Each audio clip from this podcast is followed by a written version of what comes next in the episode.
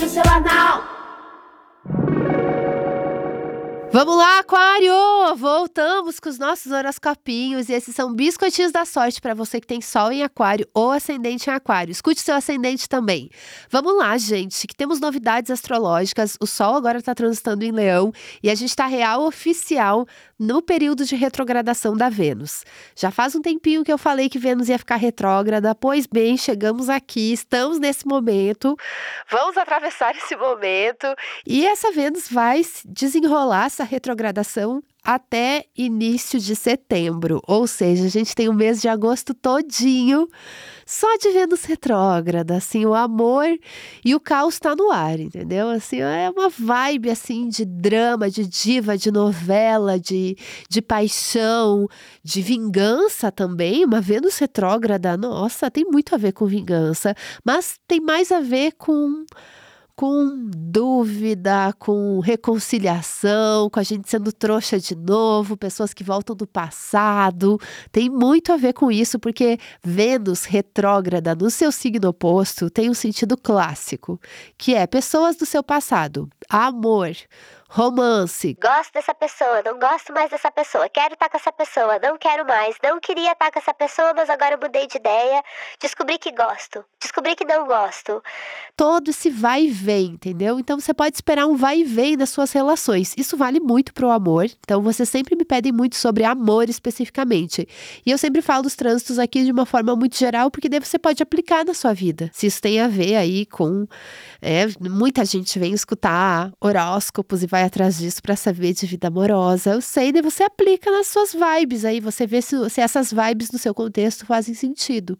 Mas esse trânsito da Vênus retrógrada especificamente, por ela estar tá em Leão, que é o seu signo oposto, fala muito, muito, muito de amor. Então, é uma coisa assim né? Uma Vênus retrógrada. Retrógrada tem um nome muito forte. Eu acho que a gente tem que encontrar outro nome para dar para esse movimento, porque retrógrada vai falar do passado, vai falar de dar dois passos para trás. Então fala muito de às vezes dar um tempo de certos encontros, de certas pessoas, de certos vínculos. Sabe aquele tempo, uma pausa para pensar? Dá um tempo, dá um tempo de algumas coisas, assim nada acontece. Não precisa definir nada agora. Nas próximas semanas você não precisa ter certeza de nada, você não precisa se pressionar, saber de nada e nem ficar pressionando outras pessoas para que elas saibam o que elas querem naquele momento. Deixa as ideias se assentarem, porque esse é realmente um período que serve e que pode ser útil para a gente descobrir o que a gente realmente quer, o que a gente realmente gosta e se como que a gente dá certo com outras pessoas, como que a gente pode é, alinhar as nossas vontades, os nossos desejos e as nossas necessidades com as vontades e necessidades da, das pessoas que se relacionam com a gente. E eu falo muito do plural mesmo, porque são vários tipos de relações aqui. Tem a ver com amor, tesão, paixão, mas também tem a ver com trabalho, relações de parceria, é, sociedade, clientes pessoas que, que de alguma forma passaram já no seu caminho, às vezes relações de amizade, que tiveram algum impacto na sua vida. E aí talvez agora é como que você reencontra essas pessoas, ou você nem quer reencontrar essas pessoas, nem vai, mas sabe quando você lembra uma coisa do passado de um jeito diferente, ou quando simplesmente você é, se dá conta que quer fazer diferente, que não quer repetir certas situações, que você quer ir contra o fluxo de certos padrões, pode ser muito por aí também entendeu? Fugir de alguns ciclos e circos, assim. Deixar de ser palhaça. Vamos, vamos, vamos tentar fazer diferente, mas nada é da noite pro dia. Então a gente tem aí esse período de um mês, mais ou menos, para esfriar as ideias, esfriar a raba, fica em casa um pouco, Fica em casa, entendeu? Se esconde um pouco. Mas se você não conseguir, não leve as coisas tão a sério. Vamos tentar se conectar com essa vibe de leão que é mais mais divertida. Né? Leão é um signo tão divertido, é um signo de luz, de generosidade, assim, é um signo que tem, tem muita compreensão, que sabe influenciar as outras pessoas, que de alguma forma levanta o astral, assim. Inclusive, esse pode ser um momento para você pensar como as outras pessoas te influenciam.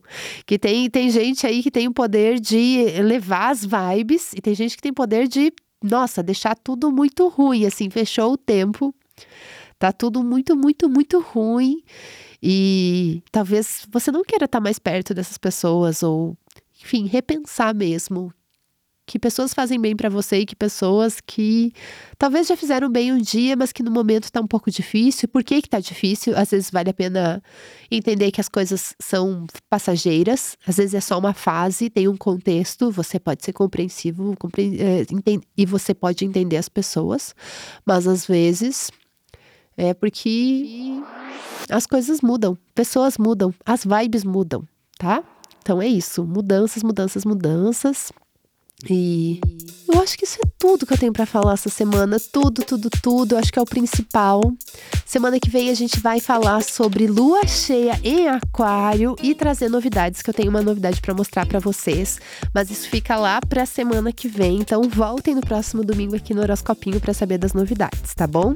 Enquanto isso, apoiem o nosso podcast. O Horoscopinho tem um programa de assinaturas no Apoia-se. O link tá na descrição desse episódio. Esse podcast é escrito e apresentado por mim, Madama Bro e produzido pela Zamunda Studio. É isso, beijo! beijo.